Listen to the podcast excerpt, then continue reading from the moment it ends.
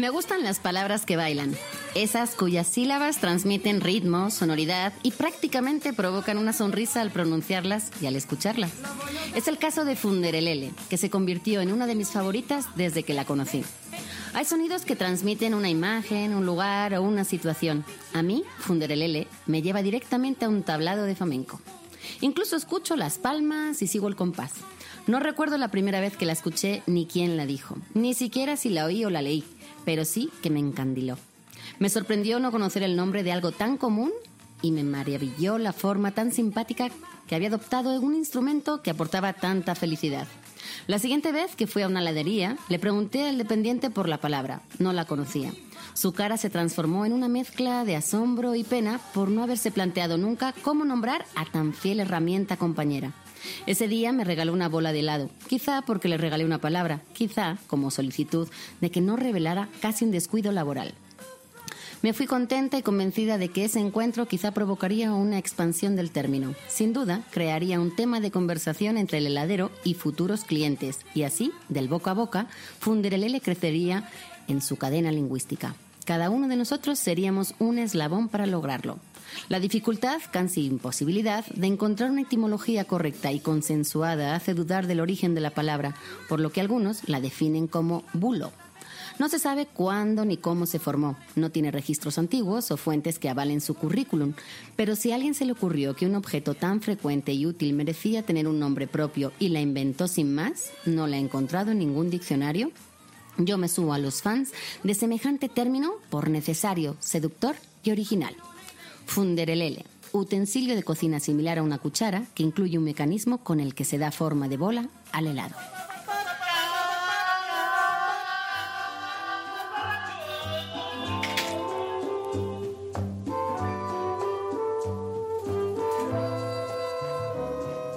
Ya todo lo llenas tú.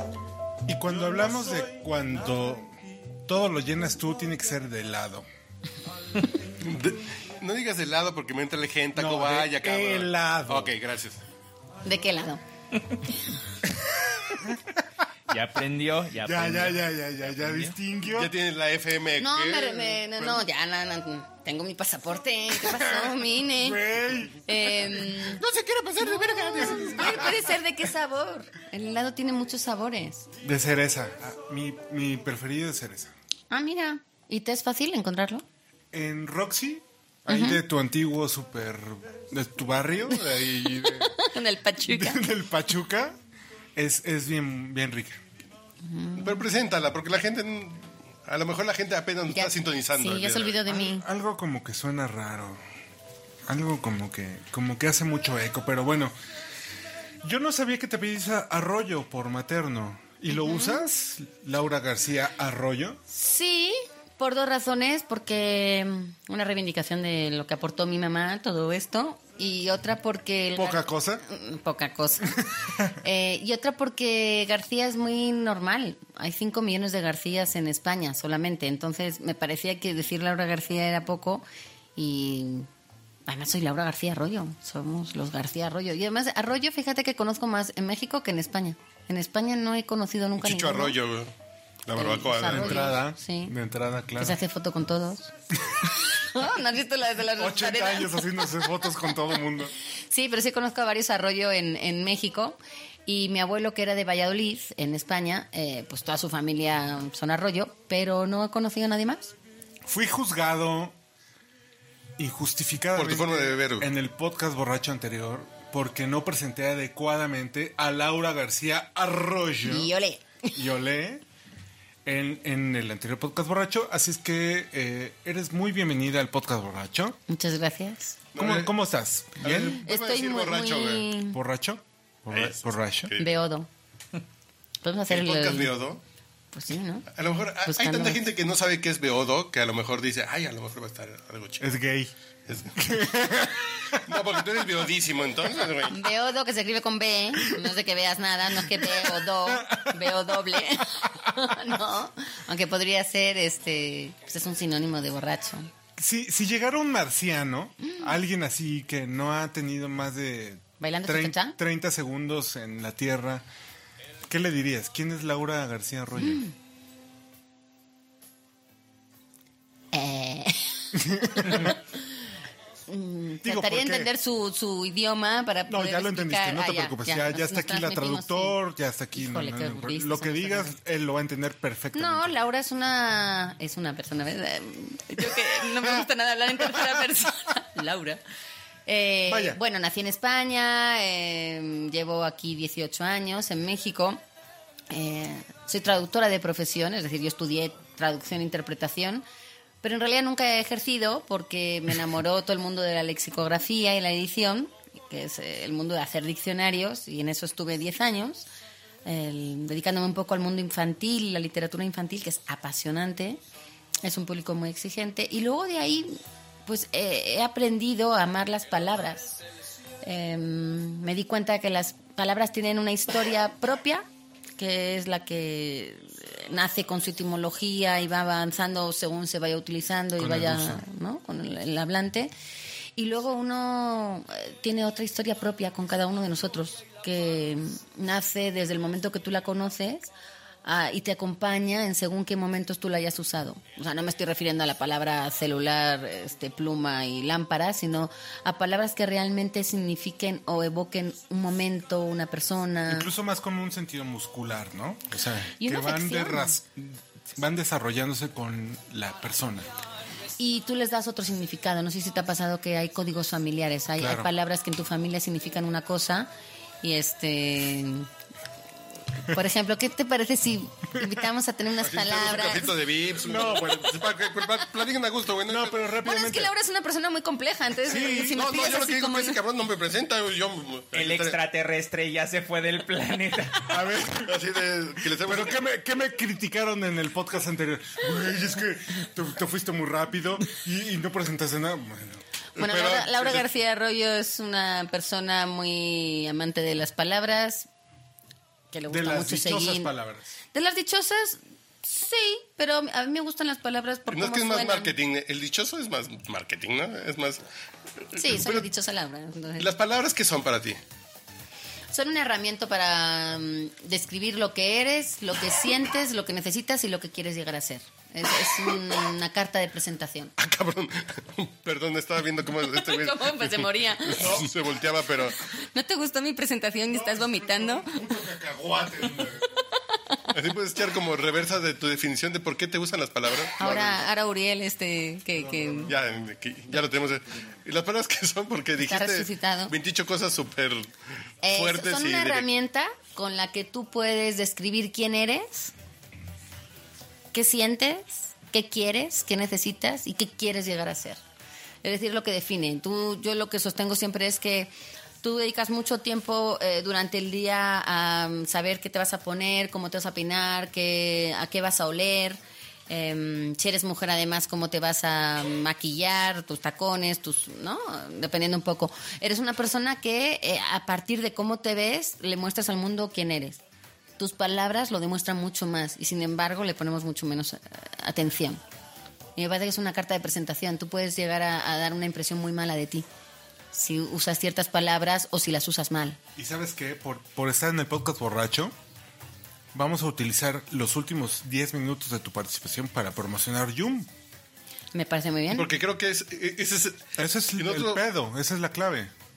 Y no es que queramos aprovechar. eh, No, no, no. No, no, no. Pero ya que estamos, Pero ya que andas Estamos encarrerados, pues. Básicamente, eh, hemos Venga, detectado. y- coño Miki, Coño, Vicky. presenta el Yum. Sí hemos detectado, por ejemplo, sí hemos detectado que, por ejemplo, el video tiene muchas distra- distracciones. El texto es muy bueno para convencer. Es muy, muy bueno, pero la voz tiene algo que, Enamora, la voz enamora. que enamora, que conecta y tiene que ver con las palabras que uno utiliza. Puedes decir... El y la voz- tono, la fuerza. Y el la registro. No, y además la voz te encuera de quién eres, qué has leído, a dónde has, has viajado, qué, qué bebes, tomas no puedes Bacardí. fingir. Nada, No puedes nada. fingir. A lo mejor con la no hay. After Effects que te ayude. Y a lo mejor con el video sí puedes maquillarte, poner un... Lo que eh, no algo significa que sea solemne, ojo, porque No. yo lo que creo que cuando uno tiene un vocabulario a la mano, un vocabulario pasivo más que activo. Eh, El activo es el que tú usas para hablar y el pasivo es el que tú reconoces, el que tienes en la mente que podrías usar pero no usas. Pero si tú lo lees o lo escuchas, tú sabes a qué se están refiriendo. Ese es el pasivo Lo reconoces. lo reconoces y de alguna manera lo conoces.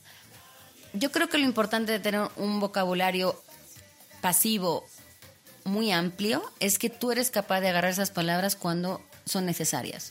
Tú no puedes hablar con las mismas palabras si estás con tus cuates en el podcast borracho, que si estás con tu jefe, que si estás con tu abuelita, que si estás con tus hijos. Que permíteme la exageración, Ay. pero esa es la puta clave de la vida.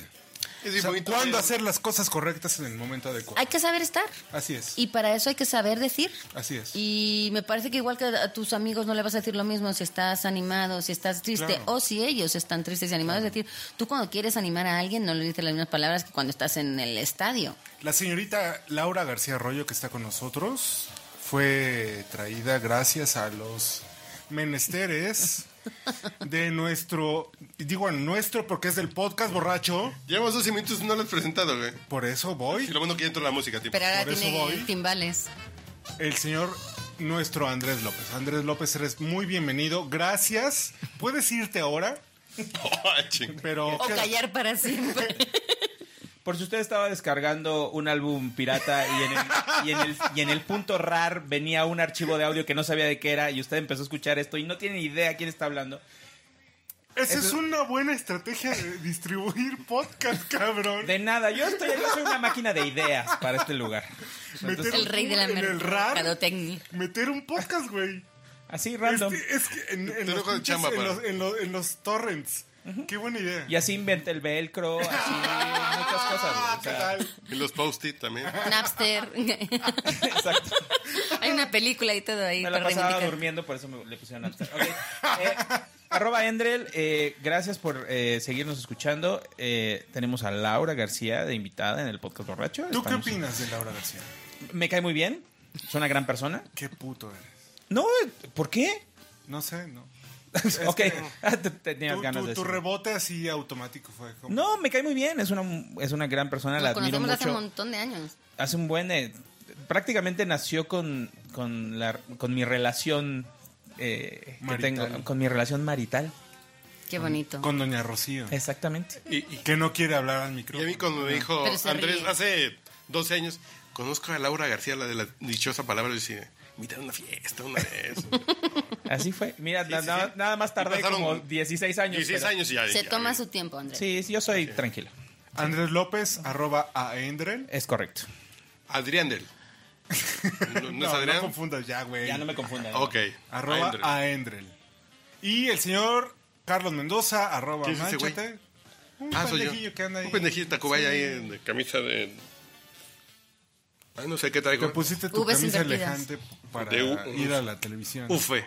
Sí, no, no. porque salimos en un canal de internet. Ya sabes cómo es esto de la promoción. Del emprendedurismo. No, sí, llegamos en metro, güey. No, uy, está cabrón ser Y no emprendedor, güey. queda Yo cerca. llegué en Y bicicleta. no queda cerca. Y tú en bicicleta, no. Y mañana vamos a llegar en un triciclo de tamales para ver si sacamos dinero de un pinche bote de tamales, cabrón. Pero, En fin. Muy bien. Pero bueno, eh, vamos a hablar. de- ¿Qué estamos haciendo aquí? No, pero ahora sí vamos a hablar de Funderele. Ya, ahora sí. Fun- Funderelele, Eso- eso güey, que que te faltaron como- principio, Te faltaron sílabas. Eh, Como, como tres, Como güey. 24 sílabas de Funderele. tiene 11 letras, es bien bonito, pero se repite mucho la E. Eh. Ah, porque es inclusivo, güey. ¿Por qué qué? No, porque sería funderelela, funderelelo. Ah, pues sí, porque es eh, lenguaje Eh, inclusivo. eh, es sí. inclusive. Es el, el- el- el género neutro. ¿Tú, ¿Qué- tú eres feminista? Sí, todo el mundo. No, porque ser femenino. Ojo, ¿Todo el es mundo? que. ¿Todo el mundo? A ver, esperen, que- creo que aquí hay que aclarar algunos términos. Sí, si uno va al diccionario, que es lo que debería tener siempre a la mano, porque el No diccionario es un gran de compañero, mexicanismos, es bonito. saldría de dudas, porque igual que machismo es, eh, eh, digamos, que ese comportamiento que adopta el hombre sobre la mujer o que adopta la superioridad del hombre frente a la mujer, el feminismo no es lo contrario. El feminismo lo que apela es la igualdad y la equidad entre hombres y mujeres, lo cual no pone a nadie en sumisión sobre nadie. Ni lo juzga. ni- Entonces no es que la mujer esté por encima del hombre, ni siquiera que se esté juzgando a nadie. Lo que queremos es ser En- todos en la iguales. definición de feminismo viene alguna cláusula como de no te rasures el... Yo lo que digo es que ni el feminismo, el machismo, eh, la libertad, que es de lo que se trata Es que la el libertad, mundo, exactamente. güey. Puedes hacer lo que te dé la gana. Y, Lo que y luego te hay dé la mujeres que salen en bikini y dices, estás aportando los estereotipos. Es una mujer que tiene el derecho de salir encuerada si quiere. O de salir con burka si quiere. Sí. Es una libertad. Sí. Tal sí. vez de con burka no sé qué tanto Menos. tiene que ver la libertad, pero, pero... hay que no, también... o sea, yo Si no tengo mis libre, peros ahí.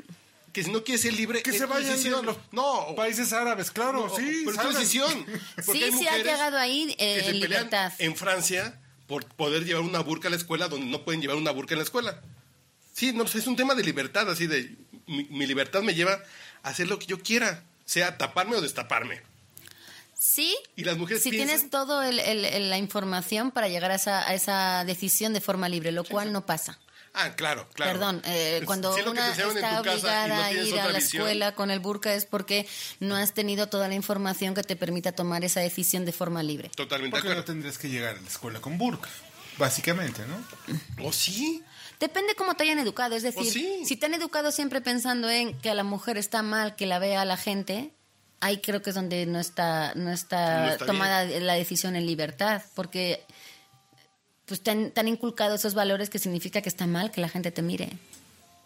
Pero sí hay un momento que tú conoces y decantas de fe- diferentes ideas y dices, lo mío es que no me vea un hombre, es tu decisión. Póntelo. Y es igual de feminista apoyar a esa mujer que tomó esa decisión como la que dice, pues voy a subir fotos en Instagram en liguero. Es que luego lo Gracias, que pasa con todos los fotos sí. en Instagram en liguero. Qué guapas se ven. Em, Yo siempre, yo lo que creo es que los extremos siempre son malos. claro. y la- la- la- los fanatismos son malos y, mm, y sobre todo el, el no querer tolerar. Eh, La, intolerancia es un problema que tenemos ahora en, el- en la sociedad, en toda la sociedad, y es no respetar lo que el otro quiere decir, no escuchar, no entender, no ponernos en sus eh, zapatos. Eh, es muy fácil juzgar desde nuestra situación de un país occidental y hace nosotros que tenemos un trabajo, que vivimos donde queremos, eh, que salimos, que yo ahora puedo llegar a mi casa a la hora que me dé la gana. Es decir, eh, yo, yo no puedo decidir lo que tienen que hacer las niñas en, en cierto país cuando yo no vivo en ese país. Yo no sé cuáles son las circunstancias, yo no sé cómo me sentiría, yo no sé lo que haría en su lugar. Eh, me gustaría que ellos tuvieran la libertad con la que yo me siento, pero a lo mejor ellas sí la sienten, no lo sé. Entonces yo, si ellos han tenido la oportunidad de tener toda la información para tomar esa decisión libremente, chapó. Yo en muchos casos tengo mis dudas de que, de que hayan tenido todo. Creo que están eh, muy mm, eh, mm, dirigidas, muy manipuladas. Eh, eh, Malala, por ejemplo, porque es una niña eh, extraordinaria, porque ella, a pesar de todo su entorno, tenía muy claro lo que era. Y ojo, eso tuvo la culpa a su papá. Su papá le llevaba a la escuela, su papá le dio eh, una pluma, su papá le- la, la dejaba leer. Hay muchas niñas en este mundo que no tienen acceso a la educación. ¿Cómo podemos entonces pedirles que, decidan libremente? No tienen ese acceso a, un montón de información con la que nosotros ahora nos creemos muy empoderadas para poder decir, sí, hay que vivir así. Espera, hay, hay muchas realidades. Pero también pasa con hombres y mujeres el, y al punto de... Estamos pensando que la gente puede decidir en libertad cuando no tienen información. Pues no es en libertad. Y es bien triste que hay una rara sensación de libertad que te da el acceso a Internet. Pero no, no somos libres de decidir si no tienes la información adecuada. Fíjate, la palabra leer eh, viene del latín legere, que significa elegir. Y es muy interesante eh, cómo está ligado la lección con la lectura. Tú no puedes leer si no has leído. Y leído, entendido como en un entorno global y en un eh, ámbito de entender. De código común. Y ojo, a mí cuando me dicen, este, ¿qué opinas sobre esto? Porque yo he leído ese libro, bueno, has leído una parte de la historia. Si tú quieres estar realmente informado, tienes que leer también la, la historia que a ti te parece que no está bien y que con la que no concuerdas, para ver ellos qué defienden y por qué. Y entonces sí llegan a un término medio. Eh, Es como lo del feminismo ahora que dicen, es que hay unas medidas muy exageradas. Bueno, sí, estoy de acuerdo, hay algunas medidas que son exageradas, pero A lo mejor hay que llegar al otro extremo para en- entender dónde está el término medio. Y conversar, ¿no? Hay que llamar la atención, hay que tener esa conversación. Tenemos eh, eh, ya un amigo que ha venido al podcast, el Piolo, Adolfo Ayala, que a mí me hizo entender muy bien, es cuando la balanza está tan desequilibrada, Claro. no está mal que le empujen, porque se va a terminar emparejando. Y eso incomoda. Y eso incomoda, pero es muy útil para... Pero es el un principio. esfuerzo extra. Es el principio de llegar a donde hay que llegar. Yo tampoco sé dónde está la solución de ciertas cuestiones de, de- de equidad, porque son muy difíciles de llegar. Hay, hay muchos momentos de micromachismo donde no sabemos ni siquiera que se está haciendo un micromachismo. Y yo hay mucha gente que le digo, oye, eso es machismo. Y me miran con cara de extraterrestre diciendo, ¿por? ¿En serio? Porque está tan asimilado culturalmente. Que es normal. Claro, me llaman feminazi, lo cual me parece que es súper injusto que alguien que te hace llamar, a lo mejor no tienes razón, pero rechazarla de esa manera me parece también es adoptar una posición de digas lo que digas va a estar mal. En automático. Porque no estás de acuerdo conmigo. Claro. Y yo no digo que todas las posiciones feministas eh, sean correctas o ecuánimes o serenas, pero perdón, hay mucha gente que lo ha pasado tan mal. Volvamos a, es muy fácil hablar desde mi posición donde yo no he tenido discriminación por ser mujer. O sea, he tenido momentos en los que he dicho, cabrón, o sea, esto no me lo haría si fuera un hombre. Y he tenido momentos, sin embargo, yo tengo voz y me puedo defender y he tenido a dos papás que me han educado y que, de hecho, en mi casa mi hermano es el que cocina y el que hace todas las labores porque es un ser muy especial y, Y que- eres una celebrity, de alguna manera, ¿no? no, te estoy hablando cuando tengo... dos- eh, Sí, claro, como que hay una voz, ¿no? Este, y un poco la responsabilidad que yo acepto es, si yo tengo un micrófono delante para poder decir todas estas cosas que no hablan en primera persona, pero que es la voz de muchas que no tienen Claro. un micrófono delante, Hacerlo. mi obligación es hacerlo. Claro. Aunque sea, aunque parezca como de, ay, claro, y tú lo dices este, y tienes todo. Bueno, no tengo todo. Claro que a todos nos falta. A los hombres también, ojo, porque eso no quiere significa que todos los hombres tengan una posición de comodidad y, y- y que sean todos eh, horribles. No. Un saludo a Iván Gutiérrez que no viene al podcast porque su mujer no lo deja, pero está bien. Bueno, por ejemplo. Pero también hay que entender ahí la realidad que hay, ¿no? Porque, porque adoptan esa, esa dinámica y esa, esa relación de pareja. No sé, hay, hay muchos peros siempre. Yo no conozco a Iván, pero saludos. Eh, y sobre todo a su mujer. Bien hecho. Eh, y entonces es muy fácil hablar desde una posición en la que uno lo tiene fácil, pero ¿por qué no voltearse a ver a todas esas personas que no tienen esa libertad, e- esa posibilidad, esa independencia? Yo soy una privilegiada, pero somos un porcentaje todavía muy menor frente a todo esto. Entonces, por eso yo, aunque no estoy de acuerdo en muchas posiciones extremas que se hacen de uno y otro lado, eh, me parece que es una conversación que hay que abrir, que hay que adoptar y que sí, a veces puede incomodar. Yo lo entiendo.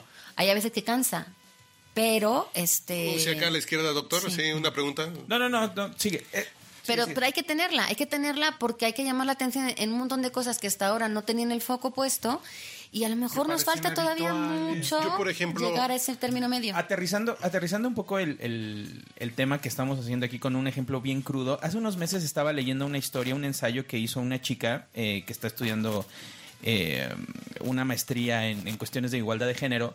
Andrés López al micrófono. Gracias. Eh, que por qué no podíamos asumir muchas veces que la libertad que tiene la gente para tomar ciertas decisiones es la más correcta, porque por ejemplo decía, ¿no? ¿Por qué, la, por qué ciertas mujeres feministas se, se molestan cuando una chica quiere eh, prostituirse o quiere salir en una revista, etcétera, ¿no? Ella entrevistó a una chica que había eh, vivido en una casa de citas toda su vida. ¿Te molesta si me sirvo otro trago? Adelante, ve, ve, ve, ve con Dios. Continúas tú. ¿Te molesta si le hablo a mi escort de confianza? Oye, espérate, güey.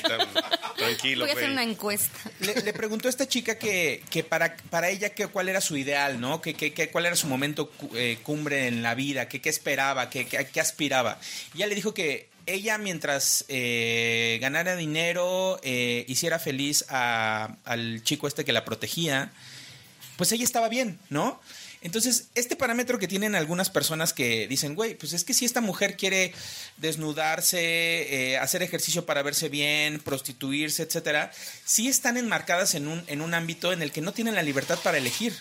Hay mucha gente que, que, que sigue, sigue manteniéndose en esos, en esos parámetros de estándares machistas. Sí, claro, claro. En, claro. en un- en No una- tiene en- educación, que ¿cómo no tienen educación, que, que no han vivido otra cosa. Y la chica decía convencida, no, es que a mí me enseñaron que mientras mi hombre esté bien y el hombre al- para el cual yo estoy trabajando en ese momento esté bien, pues yo estoy bien. Y para a mí eso es- me hace feliz, pero entonces te pone a pensar de, ok, eso es lo que tú conoces, pero no conoces que tú no, Sí, puedes, claro. no tendrías la necesidad de hacer eso. Tú no tienes que complacer a nadie. Exactamente, o sea, la única Sea persona a o la que mujer, tienes ¿no? que complacer es a ti, ¿no? Por eso, a lo mejor sí parece voluntario, pero por eso yo cuestiono la libertad de haber llegado hasta ahí. Es decir, si a esa mujer tú le hubieras dado unos estudios, Claro. eh, no lo hubieran pegado en casa, eh, tuviera un ambiente contexto completamente diferente. no sé si elegiría seguir prostituyéndose, Es porque correcto. la mayoría de la gente que tú le preguntas que se prostituyen no son unos trabajos nada fáciles, no lo disfrutan, no están bien pagadas, son manipuladas, eh, tienen muchos riesgos de mucho tipo. Entonces, perdón, pero tampoco es que sean eh, una policía que tiene una nómina y un, um, seguro que te Claro. cubre de riesgos. Es decir, son, Laura, son personas muy... Y a los eh, 50 años ya La están acabadas. La esclavitud duró siglos porque hubo gente que le pareció normal. O sea, le pareció que esa era su función en la tierra. Y porque había una propaganda a favor de eso, que todos creyeron. Exactamente. o No, sea, incluso la gente que era esclavo decía, no, pues es que a mí me tocó ser así, ¿no? Así es.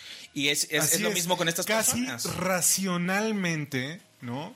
Aceptaban que esa era su función. En Por este eso yo mundo. cuestiono lo de la Y es libertad. un poco lo que, tiene- lo, lo que comentabas en el tema este de, de la prostitución.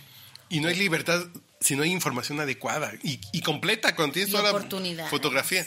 Además, si no hay un piso parejo para todos arrancar, no hay libertad. Y posibilidad de elecciones. a la universidad. Sí, sí, sí. o sea, claro. ¿qué quieres hacer? A lo mejor No- no, que quieres estudiar, a a lo mejor no quieres Claro. eh, dedicarte a, a otra cosa.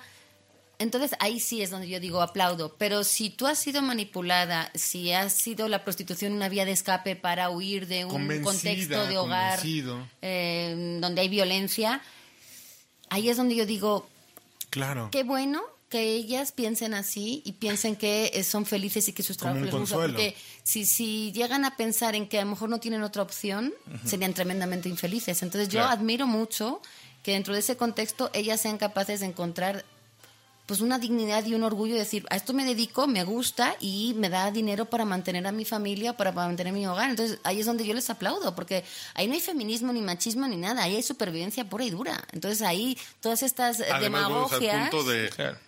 No puedes ser empático porque no sabes sus circunstancias y vuelve un tema de... Es supervivencia y no la puedes juzgar en ningún sentido.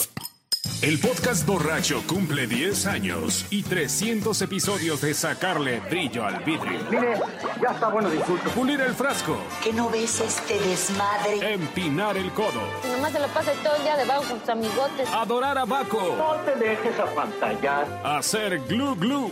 Que lo sepa todo mundo. Que se entere el pueblo entero. El presente podcast no se hace responsable por los daños hepáticos que cause o haya causado entre los escuchas. No vuelvo a probar una gota de licor en mi vida. Por su atención, salud. Laura García Arroyo llegó en el año 2000 a la Ciudad de México. En un avión, En un avión de Iberia. en un avión de Iberia, era sábado. A vivir al pasado En de la, la tarde. reforma, que es un privilegio. En el Emporio. Que cabe señalar que nosotros nos juntamos a hacer manchate en el Emporio, En el. Emporio, güey. Hace, uf. Siglos. Ahí como, bueno, porque yo había leído a Carlota y dije, yo como que... El paseo de la reforma. ¿Es real? No, No, no. Obvio no tenía ni idea de nada. Había mucha ignorancia respecto a lo que es México. Y ¿Y, me re- y voy a recuerdas volver. cuál fue la impresión? Miedo, La- yo sentí mucha angustia, mucho vértigo de pensar que estaba muy lejos de casa. Pero Eh, México, ¿qué te dijo? Fíjate, la- la- las primeras noches que yo no, pues, no sé, como que no, no me gustaba cenar sola en el hotel, como que, eh, me asomaba a la ventana y estaba detrás el Milán. el Uy, bar. qué asco. Y ahí bajé un día así como, de, bueno, pues voy a ver, ¿no? Solita, ver. Y dije, "¿Se- ¿será seguro esto que estoy haciendo? Nunca conociste un En una de esas estuvimos juntos ahí. Los milagritos, ¿te acuerdas cómo se Claro, llaman los los, billetes, los milagros. Nunca conociste un cabrón que se llama Mauricio Hernández, ¿verdad? Qué bueno. No. Mm, y si lo conocí, no me acuerdo. Qué bueno, no, que no te juntes con él. Pero no me pareció, pues, ay, mira, hay gente de mi edad, hay gente que se divierte, o sea, Ahora sabes quién es el dueño de todo eso. no.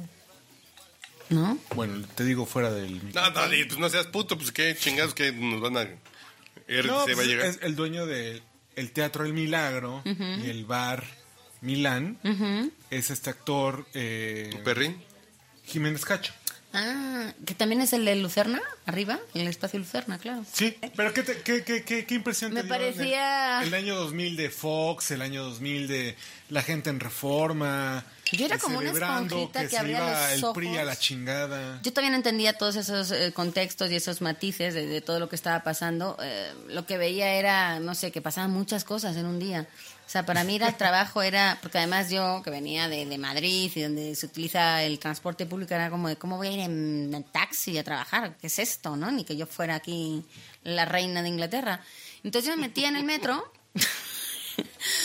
donde la gente había vagones para mujeres y vagones para hombres y eso fue así como what entonces yo tenía un diario que era crónicas mexicanas donde yo empezaba blog, Pues era un cuaderno no había blogs estoy hablando del año 2000 y creo que no tenía ni ni correo electrónico me lo hice para venir a México o algo así y y yo anotaba todas estas eh, historias que en realidad lo que eran era sorpresas. Era el día de la secretaria.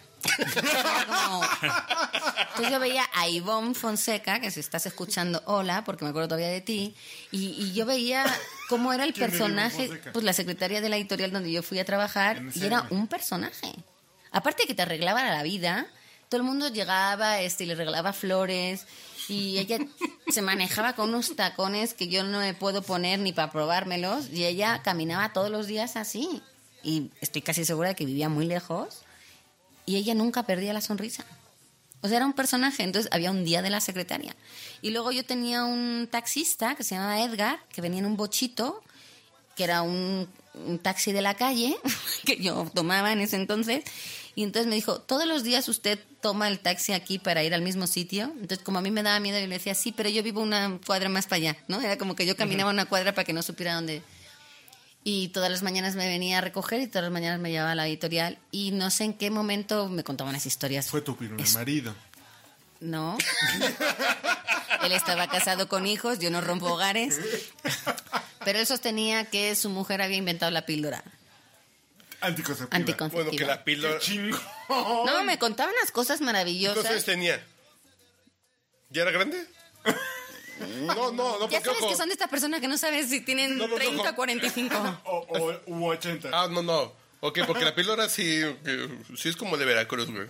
Pero no tiene tantos años, Así es otra historia que luego te platico de los 50, pero sí. Y él apareció con un pastel el día de mi cumpleaños y yo no sé en qué momento le había dicho yo que cumplía años y cuándo, cuando él apareció con un... Y me pareció el gesto más hermoso, más tierno y más eh, fascinante. eh, y, y no sé, eso me pasaba con México, como que todo el mundo se volcaba en que tú estuvieras bien, en que estuvieras a gusto, en que te gustara.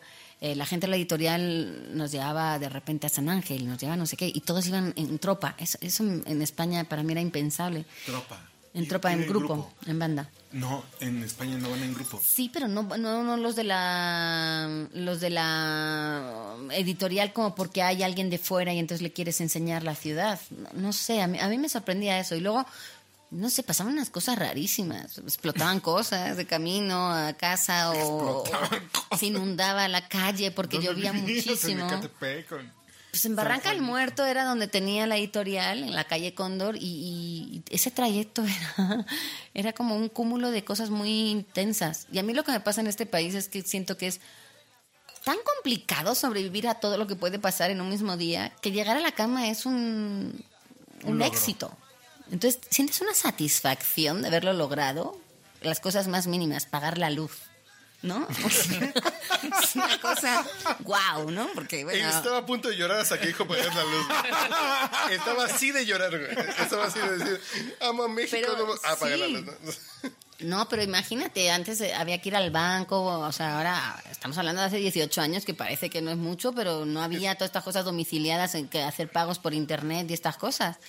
Y, a mí me parecía que todo era demasiado difícil de conseguir y que suponía más esfuerzo que hacía que me sintiera más satisfecha al terminar de hacerlo.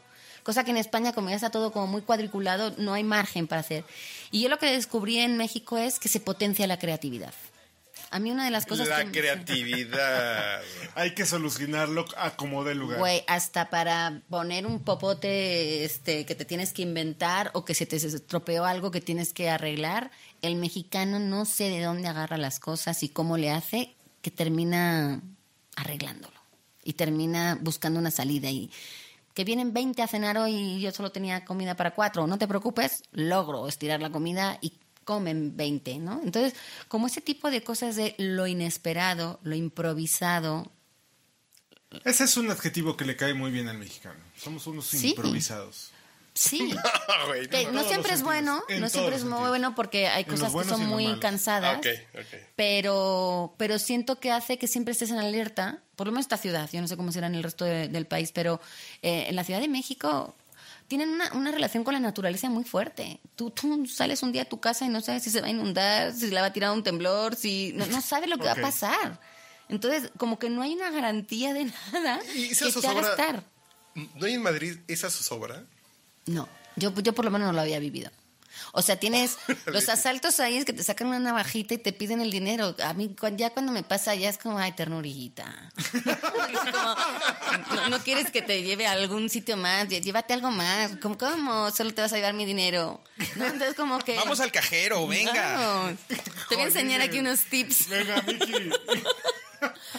Entonces creo que sí hay una cierta ingenuidad, que no digo que todo sea perfecto allá, ojo, porque luego yo tengo amigos este mexicanos que aquí no les ha pasado nunca nada y van a Madrid y le- a uno le partieron la nariz un día en lavapiés y al otro le robaron en el metro. Yo con una pena, que entonces ahí es donde yo este, entendí lo que es ser anfitrión de alguien de fuera, ¿no? Es como, "Ah, no me digas que te hicieron eso. Yo no conocía a nadie, de, eh, o sea, de los que le habían hecho nada, ni me sentía responsable, pero sí me sentía responsable de cómo en mi ciudad te pasó eso y entonces como que lo quieres compensar, ¿no? Oye, Laura, ¿y, y cuál fue el primer sonido, la primera banda de música?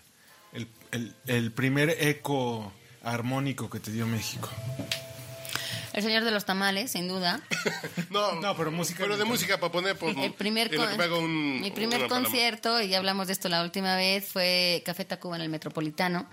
Yo me iba al día siguiente de viaje y fue un concierto interminable. No ¿Y había qué manera de caer. te hace latir en, en mexicano el corazón? Uf. La viquina me gusta mucho. ¿En Café Tacuba? No, No, no, no. Café Tacuba, ah, no, por eso que era ya otra. Ah, Eh, de Café Tacuba ¿Y sí me conoces gusta la historia mucho de la viquina? Ingrata, Ingrata, bueno. me gusta y me No, gusta. pero la viquina está bien. Pero Pero, Ingrata ya no la podemos tocar, ¿no? Es políticamente no es incorrecta. políticamente incorrecta, güey. Volviendo al tema. Bueno, igual regresamos con ese tema. Pe- Pero. Ah, no, el baile, el baile y el salón. Por ¿se eso, por eso. El Baile del El salón. me gusta muchísimo y esa, hasta cuando la ponen en España me, me- me- me- se me Te mueven las venas. Sale la salsa verde. Y, ¡Ih! Esa que y nunca la he parte probado. raci- la parte racional de Laura García, ¿qué, qué le dice del baile del salón? No, no, justamente lo que no es es racional. Creo que ahí lo que es es que como una expansión de déjate llevar, baila como, como te nazca, Como eh, cierra los ojos y no pienses en que nadie te está viendo, aduéñate de la pista y grita. Es, es una explosión de sensación de libertad. El podcast borracho está de fiesta por segunda ocasión porque está Laura García con nosotros. Bailen. contamos, esta es Navidad. Esta es Navidad.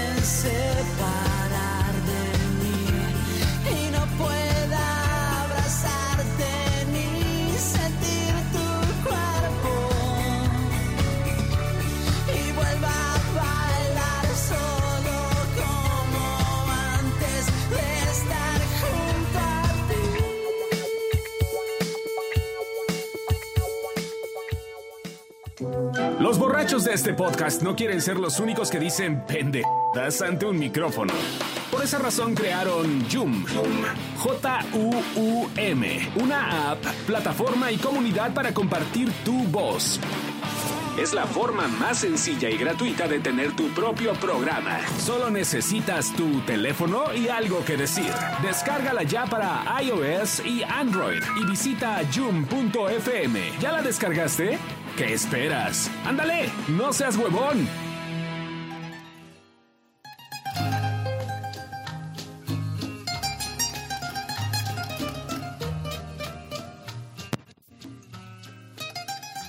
Los boleros, ustedes, señorita Laura García, ¿qué opina de los boleros?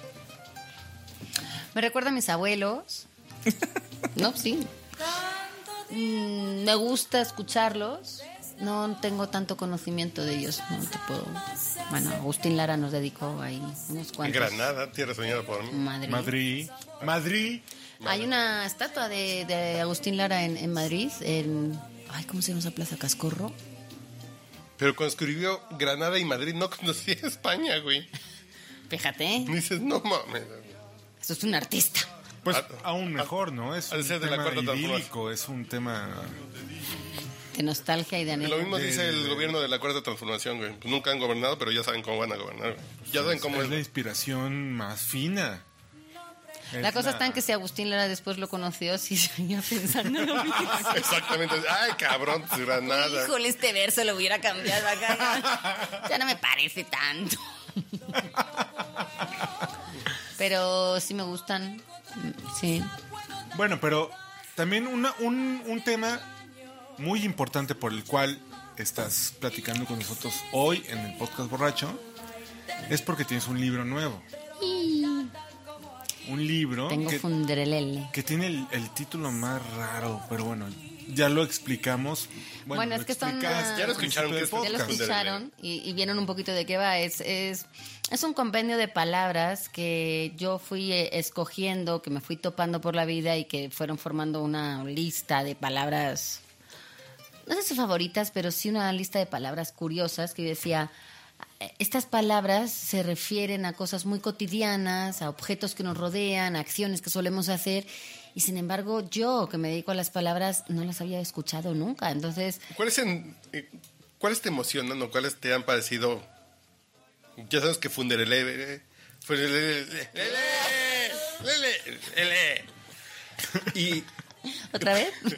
El alcoholímetro se va a sustituir por pronunciar funderelele cuando te paren. en la- No, no, el no, no te van a preguntar si o sea, es como de, A ver, ¿cómo se llama este libro, chavo? Funderelele, tiene cuatro E. Funderele. Funderelele. Que Además la E es la vocal más pronunciada en español, ¿no?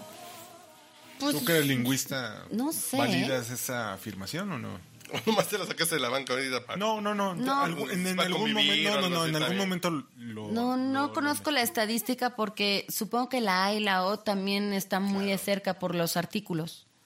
Pero si tú dices el y dices la, eh, y son los que más se utilizan. Ok. Eh, pero, por ejemplo, la... eh, Ofrezco mis disculpas. No, no, no, no. eh, tienes, tienes un punto ahí y no, no te sé decir si es cierto. Este, Pero es. tiene tres. Eso. De entrada.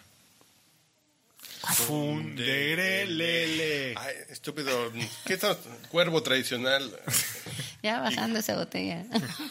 No está a punto de. Qué bueno morir. que nomás ibas a tomar Jamaica, sí, ¿eh? Funderelele me, me- sí, me, me gustó porque, porque siento que tiene sonoridad, como decía en el texto.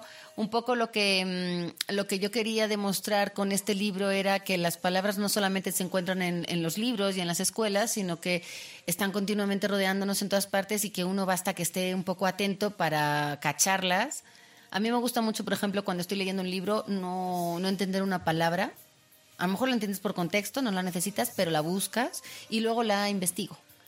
Y ahí es donde yo este, luego, empiezo ¿cuándo? una... Luego, Pregunta. pues en un clic que tenga, en- ahora que está tan fácil buscar en internet. ¿Tú eres de las personas enfermas que escuchas palabras bonitas, raras, bonitas, Pero no son bonitas, ¿eh? serendipia, que de pronto dices, ¿qué es? Pero suena, pero tiene, pero el ritmo... pero- Onicofagia no me parece nada bonita. No, ¿Eh? eso no. Ah, de comer, eso ya no me gusta. Y Por eso. Nico- Eh, bomborombillos, no sé si es bonita, Está bonita. pero me suena a un tambor. Y sin ¿Y embargo, qué es bomborombi? Pues cuando alguien te- está en bomborombillos es porque te, te tienen hombros a horcajadas. Cuando subes a alguien en Como un en un concierto. concierto. Sí. Y de hecho cuento ahí cuento la anécdota de cuando yo fui a ver a Michael Jackson el 8 del 8 del 88. Oye, Laura. A ver, a ver. es Deja que cuente No, Michael espera, espera, Jackson, espera, espera. No, Tú es nunca que... fuiste a Michael Jackson, güey. Sí, pero es que... Ni este te cae un- bien. Este es un punto bien importante. Y lo voy a decir con toda transparencia. Eres como mi hermana, güey. Ya vas a empezar, No, no, Ya no. vas a- Chale. Es que estamos, o bueno, ha habido una oleada de libros que hablan de palabras, ¿no? Y, y como de, ay, el vocabulario. ¿En serio? ¿Sí? ¿Hay Sí, mucho? sí, sí, güey. Uh. Pero está, está, yo digo que hay que celebrar que ahora, no sé si será una moda o, o- o qué será, pero me parece que es una conversación muy útil, muy interesante y muy enriquecedora, porque creo que yo me dedico... o sea, Es cachondo. Sí, o sea, no, no, no, No no, para en el todos, sentido, no, en no el creo. sentido de descubrirle el sentido de las palabras. ¿Sí? ¿Te parece? Sí. Oh, te va a encantar Funderelele. Toma, es una Ya lectura tu a una sola mano. ok. Deja tu suscripción ¡Él de... empezó! Pues sí, güey. No, está cachondo- perfecto. cachondo no es el Cachondo en el sentido, en el, en el sentido juguetón, pues. Oye, ¿por qué, Sí, ese es el que entendimos por, hoy. por qué Uriel no conte- por qué Uriel no contesta el teléfono? Se está fundereleleando. Oye, pues, no, ¿qué no. pasó? No va a ser lo mismo tomar helado a partir de ahora saliendo eso. No, yo, yo lo que quería era Pero un poco... como que hay editoriales y revistas como que han Pero ¿te has, un te has fijado? Yo, yo trabajo en un programa que lleva 16 años al aire por eso. esa palabra. Por el interés que tiene la gente eh, de, de- de aprender más. Es decir, da igual dónde hayas nacido, a qué te dediques, la edad que tengas, en qué colonia vivas, da igual. Yo creo que si hay un interés y un- una preocupación genuina por, por eh, utilizar bien el lenguaje y por saber más. Y la gente cree que es nada más leyendo. Y es como Por es, saber más, ¿no? Sí, Pero, por ejemplo, Pero los enfermitos que estamos eh, bebiendo ahorita, convivimos con el Reader Digest. Y las palabras que venían ahí era la sección que nos gustaba por alguna cuestión rara. A lo mejor yo tendría que estar viendo mm, alguna caricatura del Canal 5. que Pero también la veía seguramente. te gustaba esa sección de palabras raras y ver enriquezca Sí, sí, sí, su sí. vocabulario. Sí, sí, sí. Somos enfermitos, güey. No, y lo bueno pero que yo- ahorita la moda es que esa enfermedad llega más gente. Está chingón. Pero no es una, no es que sea una moda como tan expansiva, ¿no? Es una moda porque sí viene a lo práctico de qué vende. Aprenda más, sea mejor, sea O excelente. sea, hay tantos Sí, diccionarios de bien. tantas cosas. del Pero fíjate, yo lo que defiendo un poco con este libro es... Bueno, el chingonario, tengo un amigo, Martín Carich, que se lo regalé y ama el Bueno, chingonario porque es chileno. porque entiende México. En 80 páginas Bueno, y entiende porque es México. entretenido. Es, eh, Claro. Hay muchos, eh, digamos, objetivos para los libros. En el caso del chingonario, no lo sé, pero me imagino que es la de entretener. O sea, más allá de dar... Es curioso. Yo lo que quiero llama- eh, llamar la atención es, eh, con este de Funderelele es eh, con dos cosas. Uno, eh, que uno tiene historias eh, y relaciones afectivas con las Que esa es palabras. la parte que diferencia tu libro. Pues no sé si la diferencia, pero es, es, es diferencia, diferencia. Este... No, pues, es que siempre lo chingo. Tenemos 10 años que lo chingo. Cuando dice No, no me hagan corregir palabras porque me caigo muy mal. licua, licua, güey. Eh, Sí, siempre, siempre estamos en este show, güey. Lo bonito de eso es que siempre uno tiene ahora acceso a Internet eh, en un porcentaje amplio de la población para poder responder esas dudas. Antes nos daban un poco de pena preguntar porque sientes como que Te estás como, ay, voy a, Pero van a pensar un que no paso sé. atrás. ¿Y tú fuiste de los enfermitos? De los que en una discusión familiar te parabas y sacabas el libro del diccionario de la Salvat y sacabas el tomo 4 para decir, ah, miren, aquí está, ¿o no? Porque yo sí, tú. No, pero mi mi familia sí se clava mucho, así como de, no sé, hay un dato y como no lo sepamos, es que corremos en ese minuto de buscarlo en Internet porque no nos podemos quedar con esa duda. Pero, pero, Pero puede ser hasta cuántos años tiene. El otro día era, creo que a cuántos años murió Rita Hayworth. No sé, unas cosas así como, no, no tengo ni idea. Entonces lo buscas en ese momento porque es como, de, ¿cómo me voy a quedar con esta duda? Es más bien tener un espíritu curioso, que yo creo que es lo que. de lo que se trata. Eso, eso. El dato Inútil, útil. De no, de no quedarte satisfecho con no saber. Sí, y que te sirva para algo. Es decir, Bueno, yo aquí cuento historias, por ejemplo, de... eh, pues eso, que fui a un concierto de Michael Jackson y que cuando me desmayé y me llevaron a los paramédicos a, a revivirme, El 8 del 8 del 8. el 8 del 8 del 88, este, el paramédico fue el que me, me, me dio la palabra bomborombillos. O sea, no, no fue mi maestro de, de la escuela ni un, un trabajo en la universidad, fue un paramédico cuando me estaba intentando meter, qué sé yo, de la inyección para que la niña dejara de estar desmayada y volviera al Sí. concierto. O cuando tu abuela te da eh, una palabra que tú piensas que es nada más como de su época y luego te das cuenta que si vas al diccionario ahí está. Que ese es el gran punto, la gran diferencia que de tu libro, ¿no? De Funderelele. que no es que sea un diccionario tal cual, que no es que sea un libro de vocabulario, sino que son palabras que tienen un significado peculiar en tu vida, que tienen un sentido, Una historia. una historia, ¿no? Que, que hacen sentido en tu Que hacen evolución. que no te olvides de ellas. Es decir, cuando tú escuchas una palabra y te Sí, da igual, claro. se te olvida. Sí, una mnemotecnia vivencial Totalmente. que te Las- da como el como lo que pasó con el libro de Páramo. Sí. Que fue de nos- que fue profesor. fue- es- es- Sí, exacto. Ah, fue nuestro profesor en la universidad que sacó un libro también de este tipo de ¿cómo se dice? de chelo o se escribe chelo, exacto. Y son esas cuestiones de vivenciales que te ayudan a aprender, es curioso, es práctico, pero es cultura. Sí, Y pero yo, por ejemplo, este libro me gusta mucho para, para las escuelas porque siento que ahí es donde podemos empezar a hacer ese tipo de abrirles. Eh, Fomentar esa, la esa curiosidad. puerta, esa Sí existe ventana otra- a los niños. Creo cosa. que nosotros, no sé si, eh, si somos curiosos o no, pero en realidad ya tenemos poco ahora que ya que cambiar, que, que modificar de nuestra conducta. Sí les curioso con su sexualidad. ¿eh? Incluso poco Qué nos bonito. sorprende, ¿no?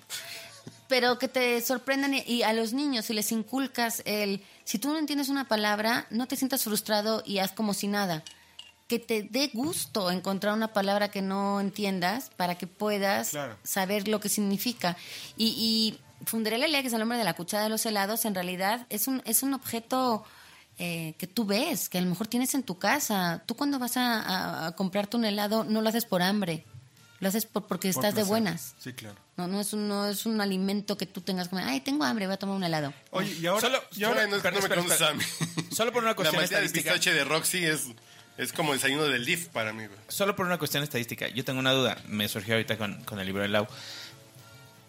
¿Ustedes saben qué es un churrumbumbo? No. ¿Está en tu libro? No. No. Esa palabra yo la aprendí con Rocío. Y resultó que en algún momento en, en otro lugar la escuché y significaba exactamente lo mismo. Entonces ella no la inventó. Es, es lo que ocurre con las palabras. sí. ¿Sabes qué es un churrumbumbo? No, no, no, no, no, no. Eh, Es que yo en, su mom- en, en el momento Yo dije, eh, yo creí que lo había inventado ella. Hasta que alguien más lo escuchó. Churrumbumbo te dijo. No, no. Y, y sentiste que tenía una historia con El churrumbumbo es el alambrito que traen No el, mames. el pan. El no pan con el que mames, lo ¿se llama nombre? Eh, Se llama churrumbumbo. Ella le dice churrumbumbo. y ¿Tiene yo no sab- nombre el alambrito Yo no del tenía pan? la menor idea hasta que alguien más lo utilizó en algún momento de mi historia. Que dijo, ay, oigan, ¿alguien vio mi churrumbumbo? Y yo así, What? oye, ¿tú también le llamas así? Soy yo, dijiste. Pero fíjate qué interesante. Estoy es casi segura de que Carlos Uriel y yo, si mañana vamos a abrir el pan y vemos eso, nos Vamos vamos, a acordar de este Claro, momento.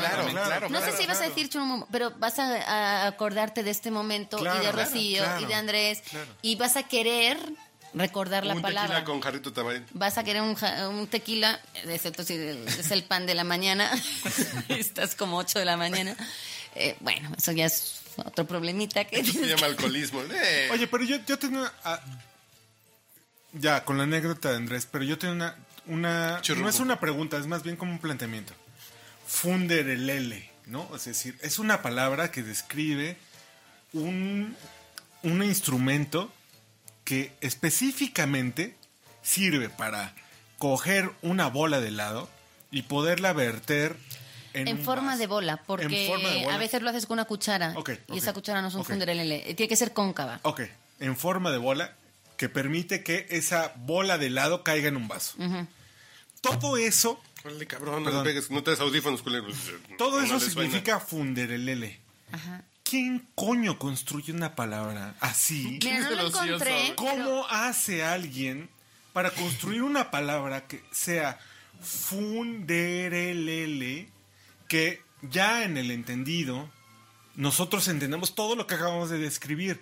Una cuchara que tiene un mecanismo cóncavo que levanta una Pero a lo mejor porción tiene específica de lado etimología y por la- ahí, y la- Debe tenerla, yo no la he encontrado, eh, no la he encontrado en, en- en la- en el diccionario, de hecho... un ¿Cómo poco- funcionan las palabras en ese sentido? Entonces, Pues mira, para que estén en el diccionario lo que te dicen es que tiene que tener un registro escrito este, y un uso extendido entre cierto número de población y durante cierto tiempo. Entonces yo... Efectivamente como- no hay un Mafalda, registro, entonces, entonces, dije voy a hacer un libro que se llame Funderelele, para aquí tienen el registro, ya hay un registro, Ok. espero que haya muchos más después. Y eh, lo que me he dado cuenta es que ahora la gente cuando va a las heladerías le- les gusta decirle a los heladeros que eso es un Funderelele. Los por- heladeros pero se quedan ¿por qué así con no cara de... le, le "Mm". No, no, sé, no creo que tenga que ver confundir eh, a la hora de, como de- no de derretir, pero sí, si haces un, o sea, cuando el metal de la cuchara se toca con el, esa masa de lado, en realidad lo que estás haciendo sí es bajarle, eh, subirle la temperatura para que puedas hacerle esa, mira, la Rocío Durcal, qué bonito. Baj- bajarla, ¿no? O sea, como que la calienta porque Claro, la sube. El, el metal... O sea, cuando tú le das más temperatura. claro, perdón. Sí, claro. claro. Entonces lo que haces es que la- ya la puedes moldear, ya no es un bloque Sí, tan sí, sí, hielo, ¿no? Lo funde. Entonces no sé si tenga que ver por ahí. Claro. Yo no la encontré. Encontré otra maravillosa, que es flavilavar, que significa, eh, es la acción por la cual tú aceleras un coche cuando ves un semáforo en amarillo para no detenerte ante el rojo. Tiene un puto nombre esa acción. No solamente un puto nombre, sino que tiene una etimología para mames. morirte. No. Es decir, flavi. No mames. Samuelear, güey. Ahorita Sí. que venga. Flavus en, en latín significa rubio. Los Flavio, que se llamaban en el antiguo Sí, sí, sí, sí, sí, este, claro. Roma, eran porque eran rubios. Entonces, en realidad es amarillo. Y el avar significa escapar. Tú estás Avanzar. escapando del, Del amarillo. amarillo. Entonces, ahí sí hay una etimología. Es muy hermosa además. La reputa madre. Y cuando Pero la próxima bonito, vez que lo hagas, te vas a acordar de que hay un verbo que lo hace. Porque además yo lo que hago ahí es una especie de reflexión de por qué Ese- estamos eh, haciendo justo lo contrario no. para lo que está hecho el hambre. Oye, Laura, ese es el verbo mexicano. Ese es el verbo mexicano. Yo quiero que lo uses. O sea, es, es, es el don Vergas. No, es, no, el, no. es el verbo predilecto No, de don Vergas. espérate, no, no. Si está en amarillo, lo puedo pasar. Uriel. Y, y- y acaba de decir algo muy bonito la invitada. güey. Y yo con mis don Vergas. Y tú con tus dos, venga. Qué bárbaro, qué bárbaro. ¿Qué- qué? ¿Lo puedes dejar para mi ringtone? ¿Qué cosa? Yo quiero que lo uses. Esta palabra yo te la enseño, yo quiero que la uses. Eso yo, yo lo quiero de ringtone. es que básicamente eso es, es bonito cuando alguien te enseña una palabra, es así de... A mí me parece que es un regalo. Yo, la- ¿Cuál es la palabra de pasarse el semáforo en amarillo? Flavilavar. Flavila. Flavilavar, la primera es con V, la segunda es con B y es la clave de mi wifi en casa. Es maravilloso porque nadie... Y ahorita 230 stalkers buscando wifi así. No lo van a encontrar nunca. Y además, este, es muy bonito porque la gente no lo entiende la primera y la segunda, entonces nadie, nadie me piratea. Y si me piratean, perdón, pero se lo merecen. Se lo merecen. Que entren, corran. Sí, aplausos para el vecino que... Flavilavar. Flavilavar es una gran palabra. Hay algunas que tienen eh, una etimología. Dime algo, dime algo. No. antes, antes de avanzar. Samuelear. A, ver, No, no, dile no, ese pero antes de ¿qué avanzar. samuelear? Flavilavear. Flavilavar. Flavilavar. ¿Lo descubriste en México? Lo descubrí hace poco cuando estaba investigando sobre el centenario del semáforo que cumplió. Es el puto México. Sí. Es la Eh, no, el palabra, primer es el verbo de semáforo México. eléctrico. De sí paso, güey. De sí paso. Sí, sí, sí puedo. Sí puedo, sí se puede. Sí, y además eh, eh, hay un momentito, hay milésimas de segundo en las que tú dudas si, si acelerar o pararte. Entonces lo que haces es mirar por el retrovisor a, a ver qué tan cerca viene el de atrás para ver si se frenas. Si te pega o si le sigues. Y en realidad no, no es un delito porque tú estás pasando todavía aquello sin estar en rojo. Bueno, No, bueno. yo tengo una multa en mi historia cuando empecé a conducir a los 17 años No, por es pasarme que un ámbar. Bueno, entonces no aceleraste cuando en estabas en el semáforo, aceleraste cuando venía 100 metros atrás, No, perdón. no, no, no, perdóname, pero en Estados Unidos tú te pasas un amarillo y eso es multa. No, Bueno, el, el código Pero de dile- tránsito mexicano es un poco turbio. sí, sí. dile a él es qué es sa- samuelear. güey. Samuelear es eh, mirar un hombre furtivamente las partes sexuales de una mujer. ¿Cómo se te queda? el Ojo. Y no me estoy refiriendo al escote, precisamente. En Ensenada, El camel toe. en Ensenada, por ejemplo, y uno salía a la primera de Ensenada a sorrear mujeres. Vamos a sorrear viejas. Ok. Y di, en español se llama samuelear, güey. ¿Y por qué?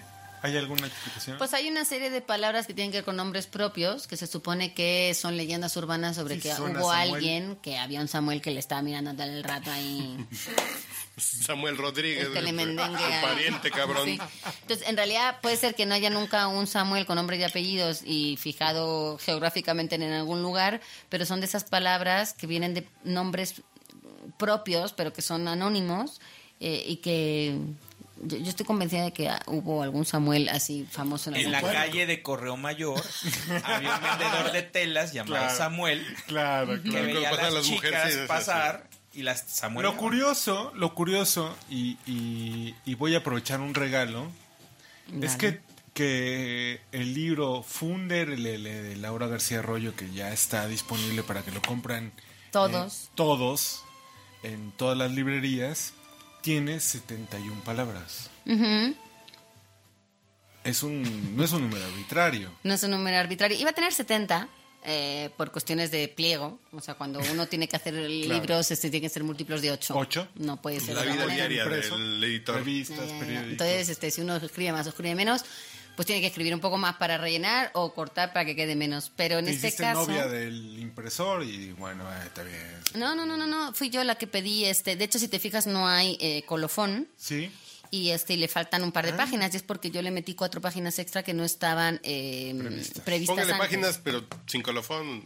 Porque ya no había, ya no había para, para dónde. Y este, póngale aguacate porque es mi libro y soy mexicano. Una extremofobia que yo había escrito a partir del temblor del 7 de diciembre, de, de septiembre del año pasado, hacía una especie como de burla de cómo había sido salir del edificio con todos mis vecinos. ¿Te refieres al del 7 de la noche? Del las 7 de 11 la la no- noche? exacto, que estábamos todos prácticamente en la cama durmiendo. pijama, en calzones. 11 de la noche. Y fue bastante eh, interesante ver como la salida de los vecinos a gente a la que no conoces que de repente se convierten en gente muy cercana porque el miedo te da eso. Y tremofobia es el miedo irracional a los temblores. Y yo no lo entendía porque no entendía por qué la gente le daba crisis y, eh, de pánico y, y cuestiones eh, porque no había vivido el 85. Y yo me daba cuenta como de que la gente que había vivido el 85, muchas, eh, pues tenían ese miedo. Y yo lo que me planteo es eh, que qué, tan eh, qué tanto tiene de irracional un miedo que te puede costar la vida. Es decir, ¿por qué lo llamamos miedo irracional? Si realmente es un miedo muy legítimo. Y este, esta palabra yo la tuve que reescribir porque luego vino el 19 de septiembre y la cosa cambió mucho. Entonces, como ya digamos que nos había tocado esa desgracia, pero más lejana y esta ya era más cercana, pues entonces yo no tuve el valor como de burlarme, ¿ves? O sea, hacer como una... No era exactamente sátira, pero sí un poco, sí había un tono irónico, que es un poco el que yo tengo siempre para escribir, como para hablar de, de esto. Entonces le pedí al editor, quiero, quiero alargar esta, esta palabra. Y luego quise meter 71 eh, palabras, porque hay muchos guiños en este libro sobre el temblor del 19 de septiembre, porque este libro tiene mucho que ver con eh, mi historia antes, durante y después de ese temblor. Pero podemos platicar un poquito de el momento del temblor del 19 de septiembre. Sí, bueno, 61 71 palabras es porque el temblor tuvo 7.1 en la escala de Richter, entonces quise hacer como ese guiño, esa referencia, ese, eh, no sé, hay, esa referencia. Yo estaba escribiendo eh, a las 13.14 de aquel fatídico día eh, la palabra arrebujar. Arrebujar es cuando te aprietas las sábanas de la cama contra tu cuerpo con este sentimiento como sí de abrigarte, pero también como de sentir el calorcito, la paz, la seguridad. Cuando vayas a firmarle el libro a mi mujer, ponle a rebujar porque me chinga las cobijas diario porque se rebuja. Ponle para que le sigas arrebujando las cobijas de este cabrón, sí. Hay colchas mucho más grandes y más anchas. También tú te gusta sufrir. Pendejo. Mira, cubrir por completo el cuerpo y envolverlo con ropa de cama. No, güey. A medianoche ya no tengo ni sábana, ni colcha, ni madre, güey. Y luego amanezco con la garganta irritada, güey. Un saludo a mi mujer que la amo con toda mi Tienes que corazón. tener una cobijita ahí de, de relevo en los piececitos. No duermo con pijama, yo dormía antes sin pijama, pero ahora duermo ni para eso. Para que me arrebuje mi vieja como quiera. Esa palabra está bien bonita porque yo lo que un poco reflexiono en esa, en esa palabra es sobre mm, que creo que uno se arrebuja de mayor intentando emular cuando tu mamá venía en las noches cuando eras chiquito Claro. y te hacía así como, que sabes, está malito. Eh, era una manera de hacerte sentir Ya que siempre está ahí, ya ¿no? mexicana. Este, como, ah, ya, estoy ya. siempre ahí, aquí está mamá, eh, estás a salvo. Está malito. Y, y uno siente como una paz, una seguridad, y siento que de mayor uno eh, se trata un poco de llevar esa sensación de paz, de seguridad y de tranquilidad del hogar de los papás, los que hayan tenido un buen hogar en los papás, ¿verdad? Eh, Sí, a donde vaya. Luis Miguel, ¿no? Exacto. Y cuando uno vuelve a casa de los papás, se siente muy a salvo siempre y duerme y parece que todos los problemas se van, como que hay una cierta paz. Yo estaba escribiendo sobre esta reflexión sobre el hogar y los papás y lo bonito que es sentir esa seguridad, cuando de repente empieza a temblar. Y, y bueno, pues yo vivía en, en- en un edificio, de, de- en un sexto piso. Yo no logro salir de ese edificio porque el, temblor ya hacía que el, el edificio se chocara contra los otros dos, se quedó totalmente roto. Y, y yo perdí esa casa. Y, Y, te diste cuenta que no estabas arrebujada. No estaba rebujada y no volví a estar arrebujada hasta que volví a Madrid tres meses después. No miento, mis papás vinieron como un par de meses después del temblor eh, y yo dejé de tener pesadillas en cuanto mi mamá aterrizó en, en- en esta Wow. ciudad. Entonces, como tener a mi mamá en, en la misma ciudad era como de... Te arrebujó. Aunque para mí era un problema extra porque sentí que me tenía que preocupar por ella porque si temblaba ahora ya tenía familia pues, por qué preocuparme, ¿no? El 19 de septiembre no habían, este, pues digamos que gente cercana.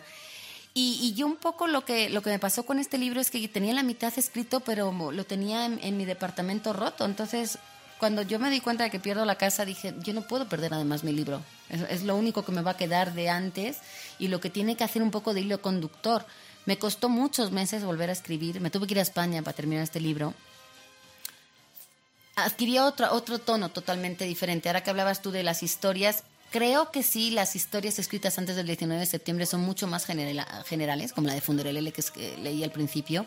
Y a partir de que yo empiezo a escribir después del temblor, se vuelven más autobiográficas. Yo empiezo a pensar mucho en mi infancia, en mi familia, en la gente que me Una hecho. contundencia con una fuerza de la vivencia que... Necesi- Sí, necesitaba como aferrarme a quién era yo, porque cuando pierdes como lo material que te rodea, lo que necesitas es como, ¿quién soy yo?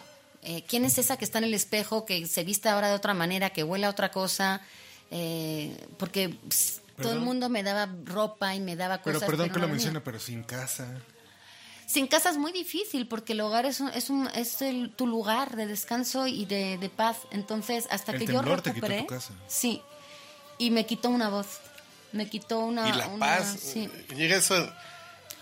Sí, sí, me quitó la seguridad porque además era un, un- un departamento que yo había comprado después de 17 años ahorrando en este país. Sentía que era la primera cosa real que tenía como afianzada. Pero luego con el tiempo me di cuenta de que eso no es verdad. De que lo que realmente yo tenía era toda esa gente que luego se acercó a mí después del temblor a echarme la mano, a darme ropa, a traerme comida, a decirme qué necesitas, a llevarme de un lado para otro, a mm, ayudarme a llorar esas relaciones que yo tenía con esas personas, eso era, esa era yo. Lo que eres tú. Eso, eh, lo demás son, son cosas que se recuperan, que se reponen, que se pierden y ya está. Fue un gran ejercicio de desapego. Pero eso está en tu cabeza. Pero las personas que te rodean y que te ayudan y las palabras. Para mí, el, el terminar este libro significó volver a, saber quién era yo, lo que quería, lo que me gustaba y hacia dónde tenía que seguir caminando. Terminé el libro, volví a México, encontré una casa en la que seguir. Y no te voy a decir que empezar de cero porque no es verdad, pero, pero sí un poco una nueva etapa. Una nueva etapa en la que yo era mucho más frágil, estaba Pero tú llegaste a un lugar de desapego que ni los que van a la casa LAM con los caram horas y horas y horas logran. Es así de, tienes 20 minutos para sacar tus cosas, ¿qué es lo importante en Sí. tu vida? Sacaste tu libro, tu laptop. Saqué mi libro y saqué mis notas y con eso yo aterricé. Yo y aterricé. reconstruiste a Laura. Y reconstruí a partir de las palabras. Me di cuenta de que yo, eh, con el susto, me quedé sin palabras. No era capaz de, de hablar de mí, de lo que me pasaba. No era capaz de escribir. Y a medida que yo fui escribiendo y a medida que fueron saliendo las palabras, me sentí que iba eh, recuperándome. Y para mí fue, fueron las palabras, esos síntomas, esos eh, símbolos de que yo estaba volviendo a reencontrarme con la que era yo. Sí, claro, más herida, más sensible, no sé, todavía hay mucho, mucho que hacer ahí en esa recuperación, posiblemente, pero yo entendí que las palabras también te ayudan a describir cómo estás, a pedir ayuda, a decir no estoy bien y también a decir me pasó esto. Y a identificarte, ¿no? En Sí. un contexto, en un momento. Mis palabras también han cambiado mucho. Eh, Ahora son más, quizá más pensadas. Quizá le, le doy otra otro cariz. Ya nos pusimos muy serios en este, en este podcast borracho. Se convirtió en la te pongo a cruda. Yo te pongo a Rocío Durcal, la gata ba- bajo la eh, bajo la lluvia. Esa. Y- Y, bueno, lo que pasa es que este libro, eh, hace poquito que lo presenté en, en, ah, en la Rosario Castellanos, yo ese día tenía muchas ganas de llorar.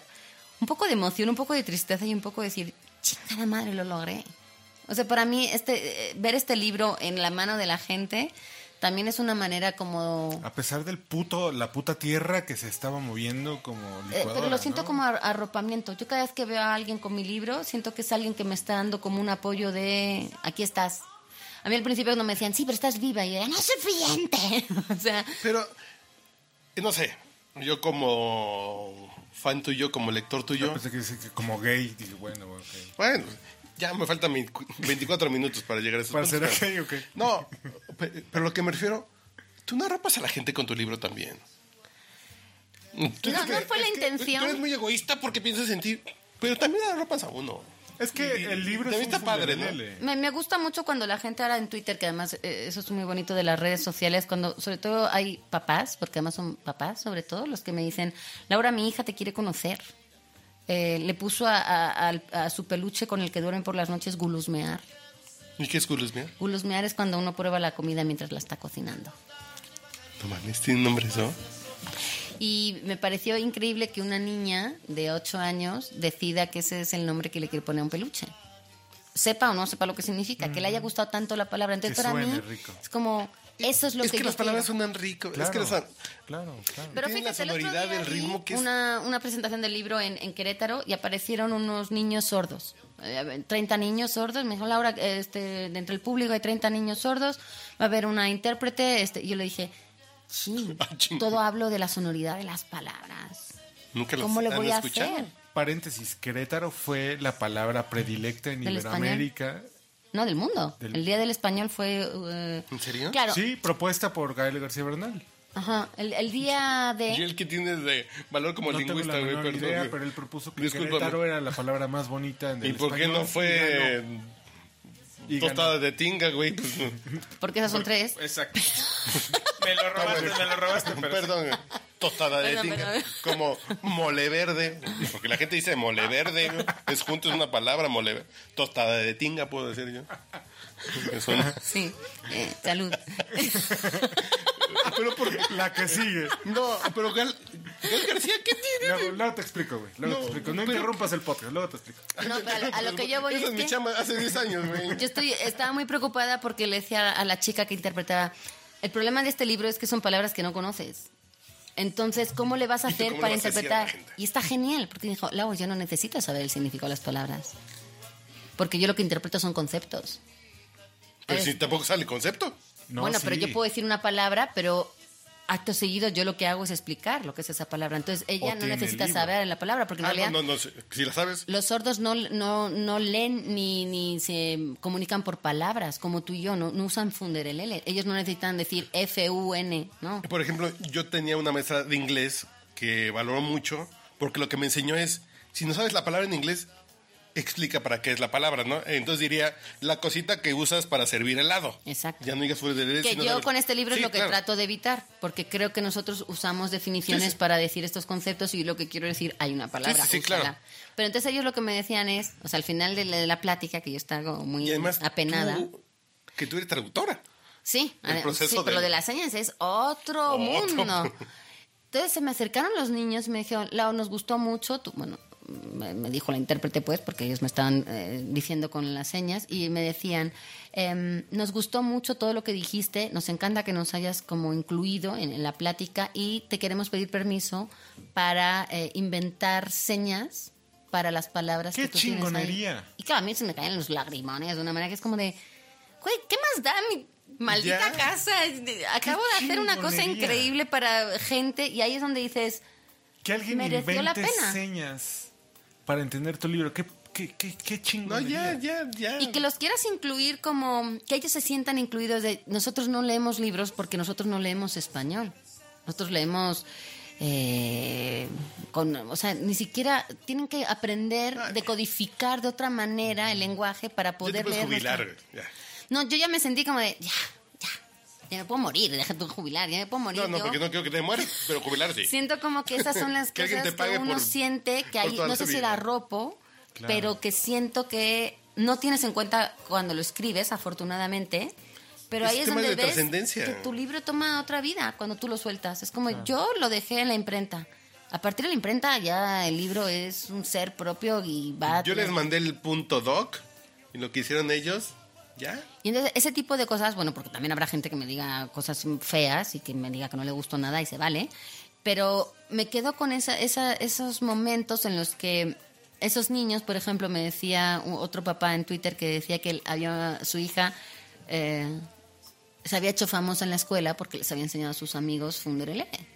La palabra Funderelele. Entonces que ahora era la más famosa Era y popularísima. popularísima y que entonces que estaba muy agradecida eh, porque porque gracias a esa palabra pues, eh, había cobrado como cierta Pero- popularidad esta La semana. niña se llama Yuya. No. pero- Ojalá yo ya ande más publicidad. Pero tú no inventaste Funderelele, pero Es como si, Funderelele ¿no? la vas a traer ligada No la inventaste, siempre. pero sí la pariste. Sí. Fíjate, pero en Monterrey me acaban de mandar una foto también en Twitter de una heladería que se llama Funderelele. Mm. Y ahora que voy a, a Monterrey dentro de 15 días, por supuesto tengo que ir a regalarles un libro. Me, me parece que tener esa Sí, eso en común. de- Quiero que haya una- un planeta Funderelele donde quepamos todos los que estamos locos y que nos gusta ese tipo de matices y que las palabras sean más allá de trazos que forman letras, sino que, que- que tengan vida y que me da igual si eh, son cosas feas, porque habrá cosas feas, no sé, Deberías en borborismo. Spotify que hay una canción que se llama Funderle. Bueno, ¿Cómo? Fernando Rivera Calderón este, hizo una en la presentación. Ah, bueno. Habrá que, más bien habrá que... Este, Pero a lo mejor hay otra. A lo mejor hay una. de. Eh, Es como una arjona del W Radio, güey, discúlpame. No, perdóname. No, Va a haber aquí. yo era fan del Palomazo no, Informativo. no, yo era muy no. fan. Yo soy fan de él y es, Y yo era muy fan del Palomazo Informativo, te lo juro. Tengo los discos. es un genio. Martín Durán vino, pero en el programa ya jugaba con el sacar las pelotas. Bueno, pero por eso ya dejó el programa. Ah, bueno, está bien. Ya, ya, ya hace más de un año que ya no está ahí. monocornio es monocornio. Monocornio. Te quiero, ese te quiero, Fer, que lo sepas. Bueno, a lo que yo voy es que hay, eh, por ejemplo, chimpilinearse, me parece que es una gran palabra cabrón. para decir workaholic. ¿Por qué usas workaholic teniendo chimpilinearse? O paparrucha en lugar de fake news. Paparrucha, pap- es la paparrucha, la paparrucha. Eh, eh, eh, Esa sí la conocía yo. Sí te la manejaba yo también. ¿Ves? Esa O sí sea, te me, conocía parece, me paparrucha. parece que es como... Paparruchas. ¿Qué Y es paparruchas? si de aquí Aunque no la sacar- utilizaba tal cual. No, no, no, yo nunca lo utilicé, pero sí sabía que existía paparruchas. Es decir, ese güey está diciendo paparruchas. No, es que un maestro nos decía, nos decía cuando hablábamos de. En la carrera de comunicación, cuando hablábamos de alguien que se, en algún momento de su carrera se vendió, decía, ese es paparruchas. No, porque yo, y yo en alguna traducción de serie mexicana, alguien decía paparruchas. ¿Ah, sí? Sí, para decir, ese güey dice pendejadas, güey, ¿no? Así como dice cosas sin sentido, es paparruchas. Sí, sí. Adóptenla, perdón, es que está No, con mi no, agua no. de es Jamaica. que- Gracias. Que pedí la receta. Muy rico ese jengibre, ¿eh? Mañana voy a amanecer como nueva. Entonces es un poco eso, eh, reivindicar eh, un vocabulario que tenemos muy rico, en que creo que estamos limitando muchísimo, a pesar de tener un montón de palabras, creo que nos comunicamos con genéricos y, y estamos perdiendo los matices. Y mm, cuando la gente dice, bueno, ¿y dónde aprendo más palabras? Entonces creo que esta es como mi aportación a una larga... Que te voy a echar como un... ¿Cómo se dice? Un... Guayabazo. Como un torito. No, no, no, como el torito es como un reto. Porque hay un momento, me acuerdo de los noventas en que paradigma, co- como, que se vuelven palabras de modita, Que no coyuntura, mm, sí. Pero ¿cómo le damos la vuelta a eso? ¿Cómo logramos que esas palabras que algún coach de vida te va a salir todos los días a darte un- una palabra de Bueno, no seguirles el juego. Uno no tiene por qué usar las palabras de los demás. Pero de pronto es así como de. ¿Cómo le das la vuelta Sobre para todo cuando estás en ciertos eh, ambientes, como que parece Además, que tienes que usar el background, el feedback, el bla bla, bla, que son en un ambiente corporativo con anglicismos, pues Bueno, el- uno lee el Funderelele. Lee Funderelele para que veas eh, El la historia de, de- de las palabras. Y luego, la invitación de Funderelele es a que tú adoptes alguna de esas palabras o busques las tuyas, que formen tu Funderelele personal y hagas tu propio diario, a lo mejor no escrito, pero que tú formes tu propia historia con estas o con las que tú quieras. Entonces, que empieces a tener esa relación con las palabras más directas. Si tú empiezas a hacer eso, te puedes asegurar que la segunda vez que te digan feedback y no sé qué, eh, vas a perder Retroalimentación, la- narrativa, ya las tienes vas- las otras, ¿no? Vas a renunciar a ese trabajo y te vas a dedicar a otra cosa, no te preocupes. Hacer sí, eso no viene al caso. Pero... Bueno, si te dedicas a publicidad, no tienes de otra, aguanta, No se puede. ¿verdad? Pero bueno, a lo mejor no, no, no se trata tampoco de radicalizar y irnos al otro Ah, sí, sí, extremo, sí, sino... no es de ser bueno, fundamentalista.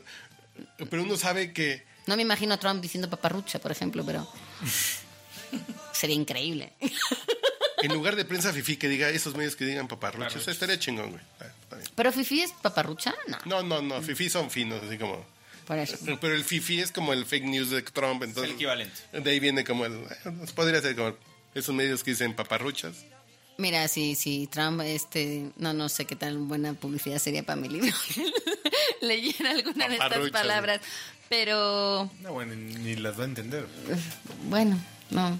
A, a Melania se la vamos a llevar para que aprenda a describir a su marido sin que él lo entienda.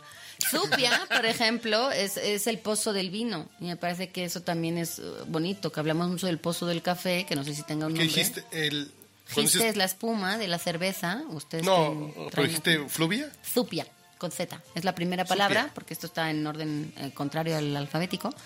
Y Zupia es la primera. Y, mm, y hago un poco esa mm, analogía entre que si los pozos del café eh, sirven para leer el futuro, si Zupia, los pozos del vino, servirían para saber lo que ha pasado en el pasado. Porque según haya sido la fiesta, uno sabe cómo está. Más bien viendo lo- los pozos o, o los trastes que tienes que? ¿no? Que sabes qué tal estuvo la fiesta. Entonces, me parece que se puede jugar. Básicamente es, es una invitación a, a jueguen, diviértense con las palabras, ahí están para usarlas. Ay, qué bonita esta canción. Que no, que no. Es, perdón, me fui. Me fui. Eh, Está usted escuchando el podcast borracho. El único con más grados de alcohol que los antisépticos de la farmacia. Oigan, ya vámonos, ya llevamos una hora y media. ¿Ya? ¿Una hora y media? Estuvo re bueno. Laura, qué placer. Un gusto. gracias. No, brindis por, por, por, por el podcast borracho un gusto Forever. Diez muy, más. muy pendejo.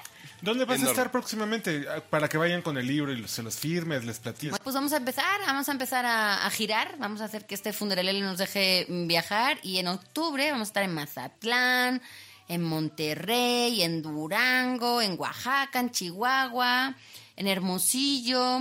Es decir, en todas las ferias del libro Vamos a estar vienen. en todas. Ah, bueno, acá, si nos escuchan desde eh, la Ciudad de México, es el Zócalo, en la Feria del Zócalo. En la carpa de Elena Poniatowska vamos a estar el 19 de octubre, viernes a las 4 de la tarde. Pilar Montes de Oca, Mariana H. y yo, hablando de palabras, de que se va a poner bien bueno. Vea, vayan. Y va a haber este ejemplar, ese Funderelele, porque sé que no ha estado fácil ahora encontrarlos. Oiga. Entonces, Carlos, quiero que hagas todos los regalos de Navidad de tu familia, por favor. Ahí va a haber un montón de este. Sí, no, ya tengo como cinco pendientes. Que por cierto, ¿quién Fans borracho. Fundelele? Eh, es editorial, es el sello de destino de Editorial Planeta. Ah, Entonces es se supone sello. que va a estar en todas la- las ciudades de, bueno, no sé si en todas, pero en las principales y en las principales librerías de, la- de las ciudades. Lo Todo lo pongo en Twitter, en exacto. tu- en tu Twitter lo estás voy anunciando. Lau en Twitter. Arroba Lau en Twitter. Lau en Twitter. ¿Sabes qué bonito? no? Es que en el podcast borracho hay gente que va a otros programas y anuncia sus palenques. Y ya viene, sus historias del Amigos, libro, güey. sí. Esa es calidad. No, no anuncies tus palenques nunca. Que sean. No, ¿qué pasó, No, güey? pero fíjate que luego voy con Eduardo Casar y con Pablo Bullosa, vamos de repente a hacer charlas y como sentimos que es una especie como de derivación y sucursal de la dichosa palabra, los llamamos los palenques. ¿En serio? a palenques. Andan palenqueando. palenqueando. Vamos a tener uno en la filija, así que estén atentos porque Y luego el te puedo 11 pedir como un Acá favor. En el, en el, el Parque, en el Parque Bicentenario. Bicentenario. El 11 de noviembre. Y luego te puedo pedir un favor personal con Eduardo Casar. Por Oh, favor. que la canción. No, que me mande un, un video haciendo un chiste porque su humor realmente me hace muy feliz. güey. ¿Quieres Tengo uno tu por ahí, papá? pero te ¿Quieres lo voy a tu mandar papá a ti. un día? No, no, no, no. No, no tanto. No es para tanto, pero soy como el tío buena onda. No, sí. No, yo soy muy fan. Pero bueno, lo, lo, lo que sí tienes que irte hoy a dormir es que para nosotros fue un privilegio que estuvieras Yo los conocí, en chicos. dos podcasts borrachos. Y estoy acá no solo muy, en uno, sino en muy dos. feliz. Y, y por eso le estaremos eternamente agradecidos a nuestro Andrés López de, Ya va a beber For Loco gratis Deberían. durante cuatro meses. Andrés, les puedes pedir lo que quieras. y a Rocío Alvarado también. Rocío, que no ha querido hablar, pero que es gran amiga, gran responsable de que yo siga en pie en la vida en general. Y, y muy buena persona. No, sí, Y además es mi RP, ¿cómo es? RP, ¿ves que no sabe? Ah, RP. RP. ya, por Tu por- public relacionista para respetar el Sí, mi, español. mi, pues, y mi, mi coach. Gracias por regalarnos Funderel. No, gracias a ustedes por regalarme muchas risas el día de hoy. Y el agua de Jamaica con jengibre. Eso. Señor Un Andrés saludo a los amigos de... Un mensaje para El albur de la Roma. No, un gusto. Disfrutamos mucho este, este podcast. Espero que a ustedes les guste tanto como Ah, a nosotros. Señorita Rocío, ¿quiere decir algo al micrófono? Aunque sea para Una porra. Esta segunda Al edición Atlas, del podcast borracho con. Laura García. Que, que sepan que no lo ¿O se va a quedar usted aún al margen sin pararse de esa silla y no acercarse al micrófono para decir absolutamente nada? Andrés, deja de tomar. Compren Funderelele Ah. de Laura García. Papaloids, se acabó el podcast borracho de hoy. Por cosas así, tengo cirrosis. ¿no? Die- Diez años para este tipo de charlas que digo... Cuando encuentras gente enfermita así en el mundo, dices, qué bonito es el mundo. Que no haya cura, por favor. Por Sí, que no haya cura. Exacto. Bueno, bueno, así es que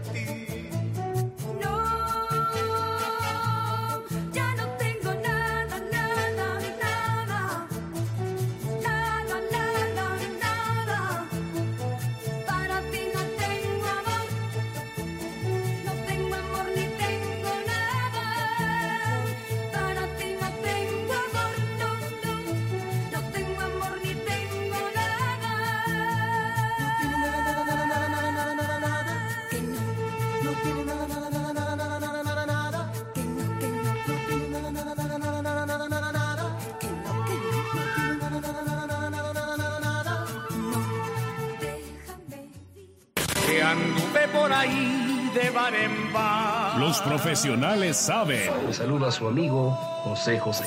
Está usted escuchando el podcast borracho.